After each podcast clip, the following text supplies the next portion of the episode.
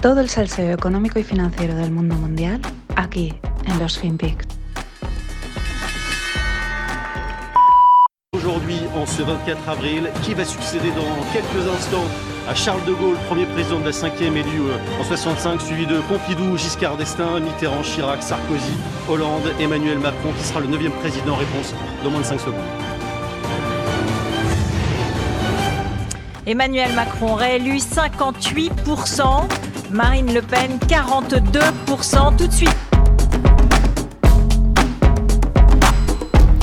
Hola, no financieros. Estamos de vuelta después de este parón de dos semanitas de Semana Santa. Por aquí en Valencia se, se desplaza todo un poco. Vamos a veces a otro ritmo. Y así nos va. Bueno, mm, esto es la noticia. Eh, Le Pen ganaba a. Perdón, Macron ganaba a Le Pen, que me, me he colado ahí. Está.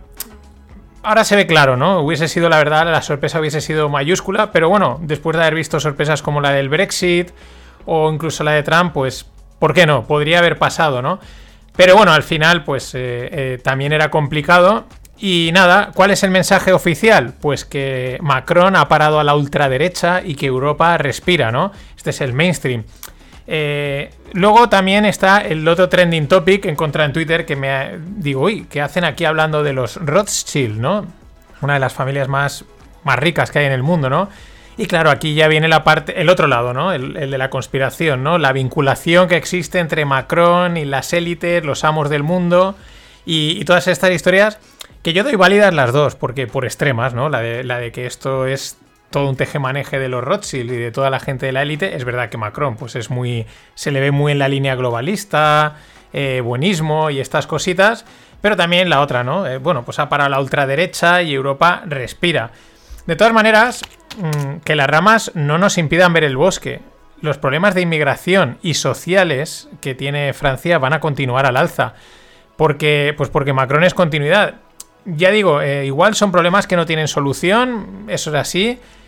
Pero mm, es verdad que Francia, pues en ese sentido, yo creo que es un espejo en esa parte en el que tenemos que mirarnos los españoles porque vamos detrás.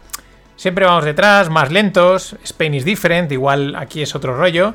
Pero es verdad que cuando las barbas de tu vecino veas cortar, mojar, pon las tuyas a, a recortar, o recortar, pon las tuyas a mojar. Siempre me lío, parezco el de Benito y compañía, en fin. Es así, porque cada vez hay más inmigración, se forman guetos, empezamos a ver también en las ciudades, pues, mm, esos guetos, y es un problema social, ¿eh? Oye, al final es gente que viene a ganarse la vida y esas cosas, y hay que intentar, pues, que todo fluya, pero es verdad que se hacen guetos y salen unos problemas complicados, y en Francia son gordos, así que, de momento, continuidad. Pero bueno, veamos lo más destacado de lo que ha sucedido en estas dos semanas. Bueno, exceptuando a Musk, que el tío no ha parado, pero a Elon lo dejo para mañana o pasado. Hablaremos porque es que no ha parado, no se ha dejado descansar la madre que lo parió. Bueno, China es la gran tapada y es la gran presente. Eh, esto es un, fiel reflejo del modelo de liderazgo chino, ¿no? Estoy detrás, pero estoy ahí. Eh, ¿Tapada por qué? Pues por Ucrania. Es, eh, Ucrania es el foco y aunque sabemos que Rusia está delante, esto no descubro nada, pues también se sa- sabe que China está detrás, aunque de forma no oficial, ¿no? Mm, No acaba de darle el respaldo, pero se sabe que está ahí, ¿no?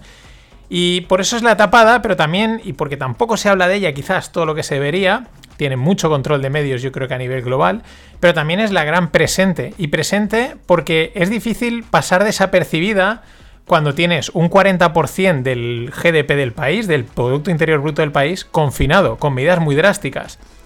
Esto es lo que, lo que sale, lo que sale de, China.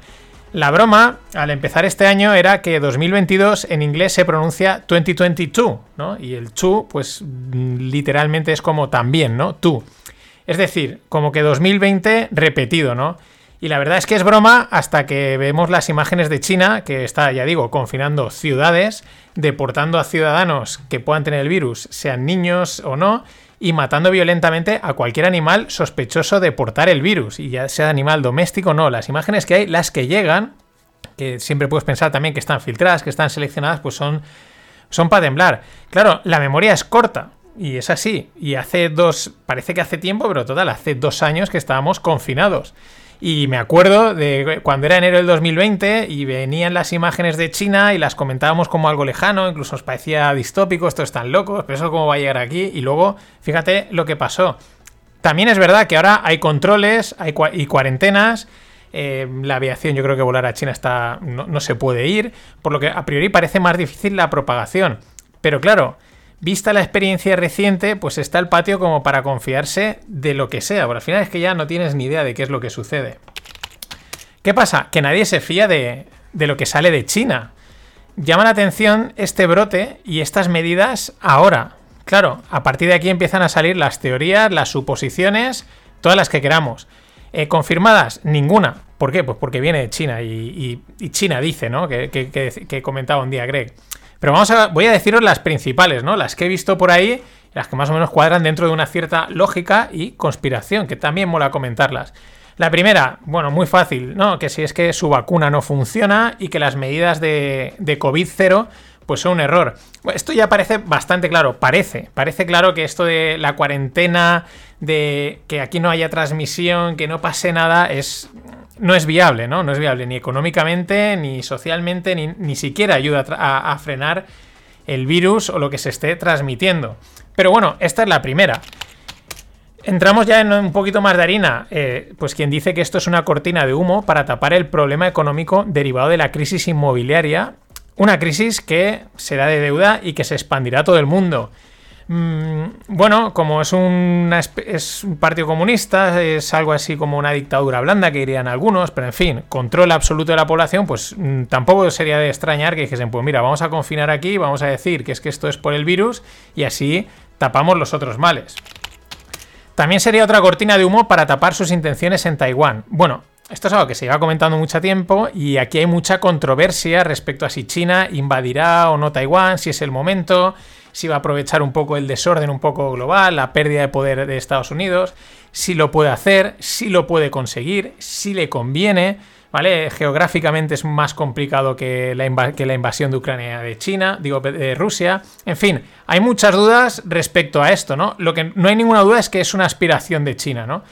Claro, mientras eh, los chinos siguen expandiéndose en el Pacífico, como un acuerdo que han llegado recientemente con las Islas Salomón, que Australia ha puesto en alerta. Australia ha dicho, mucho ojo con quién te alías a los de las Islas Salomón, porque estos van de buenos y luego ya sabemos cómo son. Es decir, esto lo comentó Jesús Pérez de Triana y el Pacífico está caliente. Y por último, la más conspiranoica de todas, pero ya digo, creo que estamos en tiempos en los que hay que darle, hay que ponerlo todo sobre la mesa porque luego te sorprendes, ¿no? Hay quien dice que el brote de COVID en China no es de COVID, sino que es gripe aviar en humanos y que por eso estarían poniéndose tan tan drásticos con todo, con animales y con personas. Ya, mm, suena loco, pero digo, pero repito, visto lo visto en los últimos años, pues mejor por lo menos comentarlo, ¿no? Que luego no nos pille. Y mientras, China sigue acopiando comida y materias primas en los mercados internacionales. Actualmente tiene, pues vamos, está cargadísimo de prácticamente todo esto. Lo de siempre, las palabras se engañan, mm, las imágenes las pueden manipular, pero el dinero, ¿dónde va el dinero en este caso? ¿Qué están comprando? ¿Qué están vendiendo? No. Y podríamos decir que a buen entendedor pocas palabras faltan. Y cierro el apartado de China con otro rumor.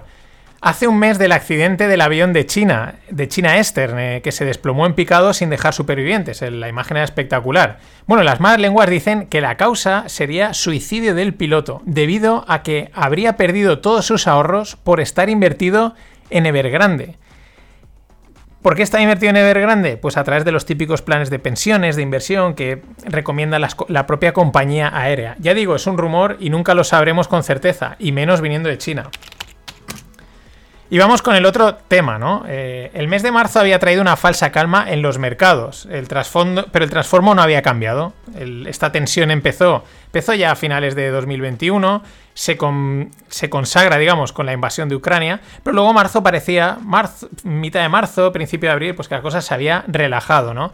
Pero lo que digo, el, transformo, el trasfondo no había cambiado y han llegado los resultados de Netflix para tumbar los ánimos.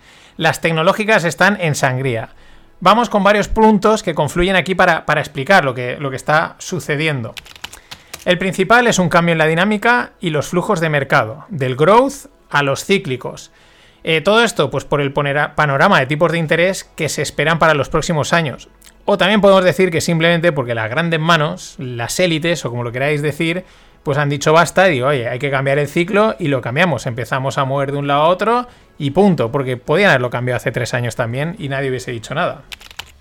Claro, este panorama de expectativas de subidas de tipos, no durante los, durante los seis meses, que ya se dan por hecho, sino, digamos, continuada, pues claro, cambia las valoraciones de las cotizadas y las cambia drásticamente, porque hace que valgan menos ¿no? en el descuento de flujos de caja. Y claro, ahí todo el mercado de renta variable se ve afectado.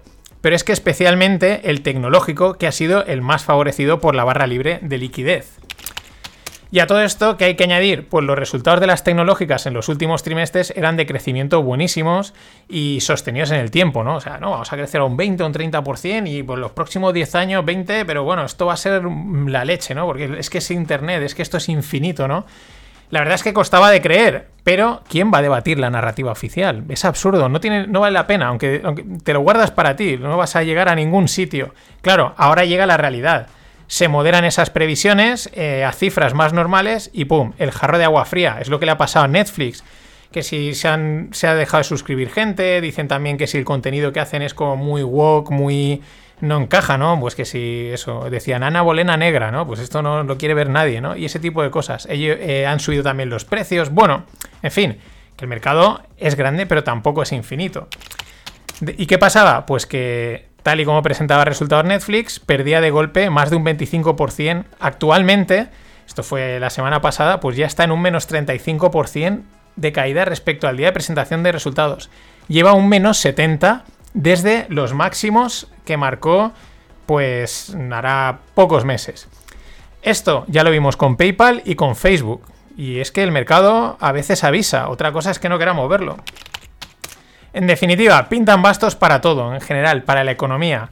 Lo hablamos en el último Stones con JR Aixela, que la salida de la crisis del COVID está siendo ahora, porque hasta hoy todo se ha sustentado en créditos para salir del paso, ICOs, planes, ayudas, etcétera, que bueno, pues vamos a tirar la bola hacia adelante a ver si todo se recupera. Eso se está acabando y se está notando en los mercados y a pie de calle. Y mientras los grandes ya se han posicionado y las nuevas FAN, las FAN acordados que eran Facebook, Amazon, Apple, Netflix, Google, pues son las que ya comenté. Fuel, Agri, Aerospace, Nuclear, Renovables, Gold, Metals, las nuevas FAN. Lo dicho, las grandes manos ya están posicionadas.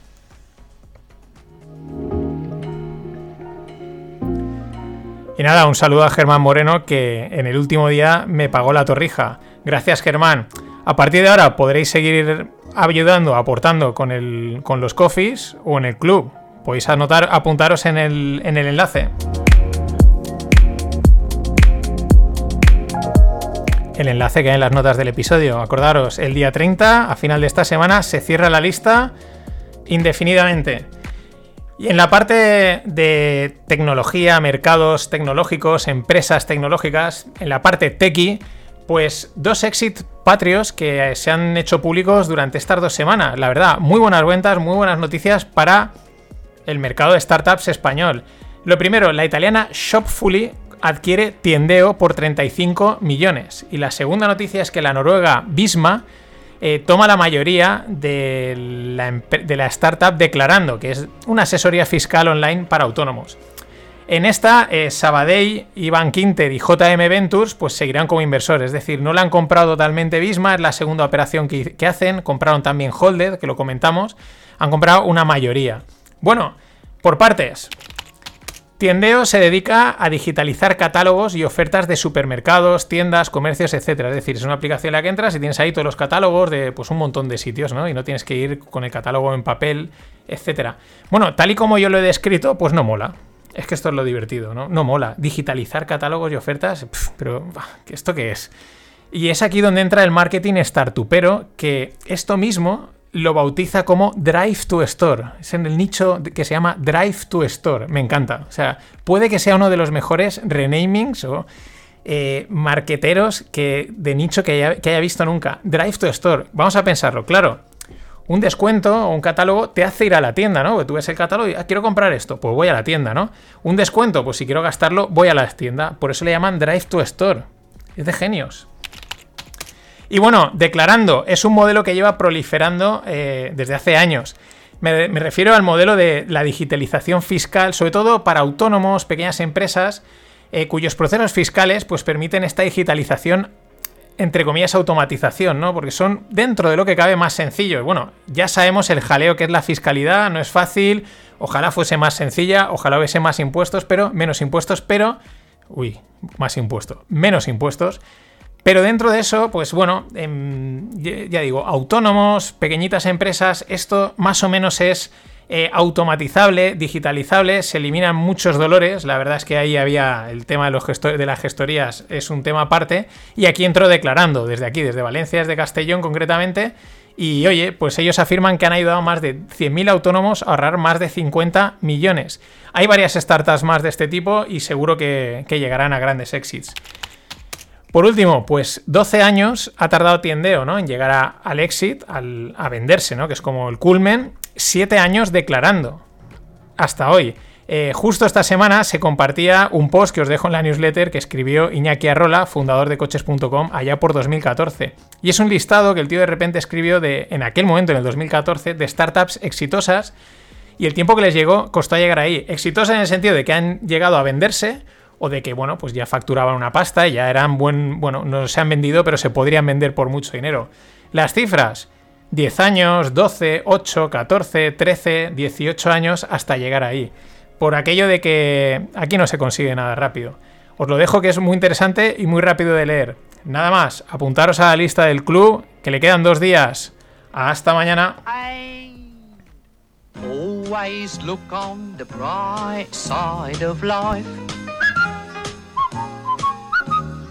Always look on the light side of life.